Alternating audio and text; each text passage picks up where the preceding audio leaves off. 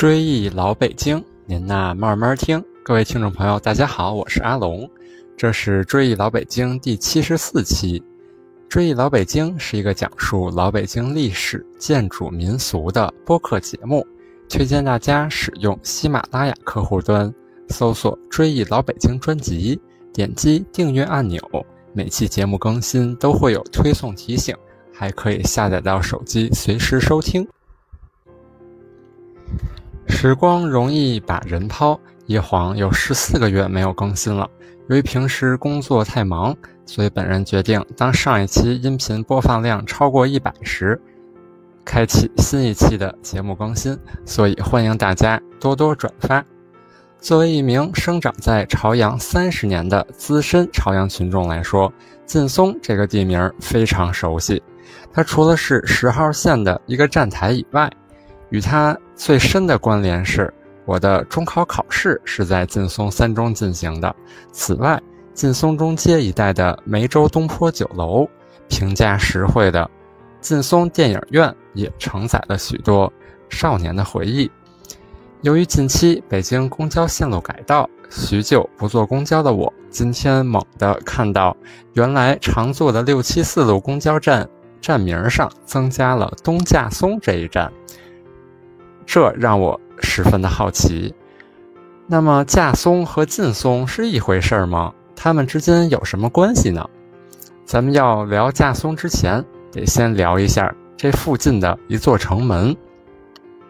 大伙儿都知道，明朝为了抵御蒙古骑兵南下侵扰，在定都北京一百四十七年后，又在内城的南南面加修了外城。外城开有七座城门，老北京城门素有“内九外七皇城四”之说。这些城门各自有着自己的用途和称道，十分的有趣儿。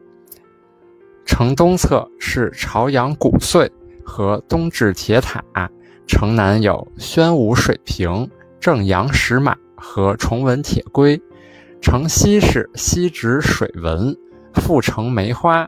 城北是安定真武和德胜石碣，外城有张仪金人、西西汴群羊、右安花旗、永定石床、东汴游船、沙窝黄木和左安架松。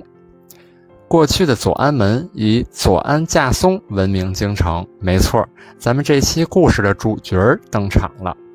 其他城门的故事，咱们先挖个坑，回头再填。老左安门城楼建筑规模与右安门差不多，是座单檐、单层歇山式建筑，面阔三间，进深一间。楼连城台通高十五米，其建楼为单檐歇山式，灰筒瓦顶，面阔三间，楼连城台通高十六点六米。在左安门外有座肃王坟，这里先后葬有清肃肃武亲王豪格在内的四代五位王爷。相传在墓院中央有六棵白果松树，树干很粗，需要数人合抱。据清代文献《天指余文》记载，松树不甚高，而檐简盘薄，横阴十亩。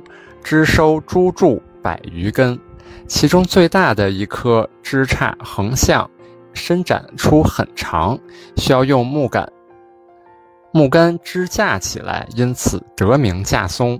附近一带也就称为架松村。民国时期进出城门的人都喜欢在架的松树下边休息。说起肃亲王豪格，他可不是个小角色。他生于一六零九年，是清太宗皇太极的第一皇子。满清未入关以前，曾随征蒙古魁察哈尔、鄂尔多斯有功，受封为贝勒。后又多次与明军交战，并曾与明军在广渠门外激战，并大败明军。等清军入关以后，顺治三年，也就是一六四六年。任命他为靖远大将军，后又平定了陕西、四川的农民起义。据《清史稿》记载，豪格曾亲自射杀农民起义的首领张献忠，在清初被封为八家铁帽子王之一。但因豪格与其叔多尔衮不和，后来多尔衮搜罗了豪格的一些罪名，将其逮捕入狱，将其困死在狱中，享年仅有四十岁。顺治八年，福临亲政。这才为其长兄平反昭雪，复封和硕肃亲王。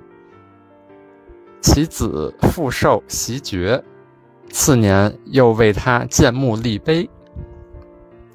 架松肃王坟，除葬有第一代肃亲王豪格以外，还葬有其其曾以嘉庆年间又复号的肃亲王永熙。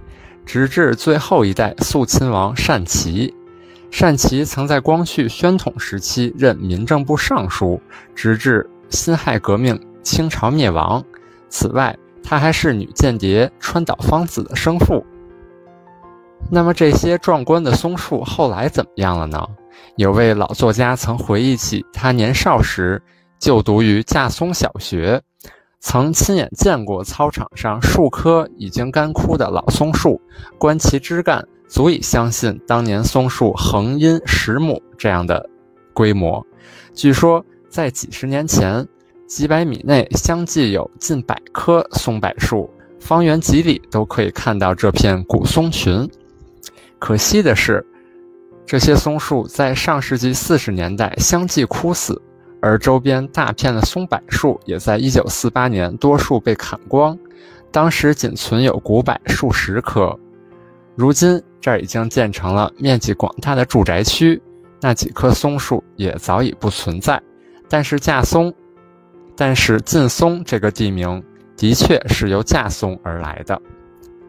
那么除了松树以外，左安门地区还有什么风景呢？左安门内还有一片著名的水域，现在叫做龙潭湖。龙潭湖的湖面最早是明朝嘉靖年间为烧制城砖而挖的大片洼地，后来这片洼地渐次形成了水域，但当时并无龙潭湖之名。现在的龙潭公园是由三个相连的水域组成的景点，水陆面积达一百二十公顷。龙潭公园正门。东湖岸边还有一座元都师庙，庙中供奉有明代名将袁崇焕的石像。据史籍记载，当年袁崇焕曾在龙潭湖边与清兵血战。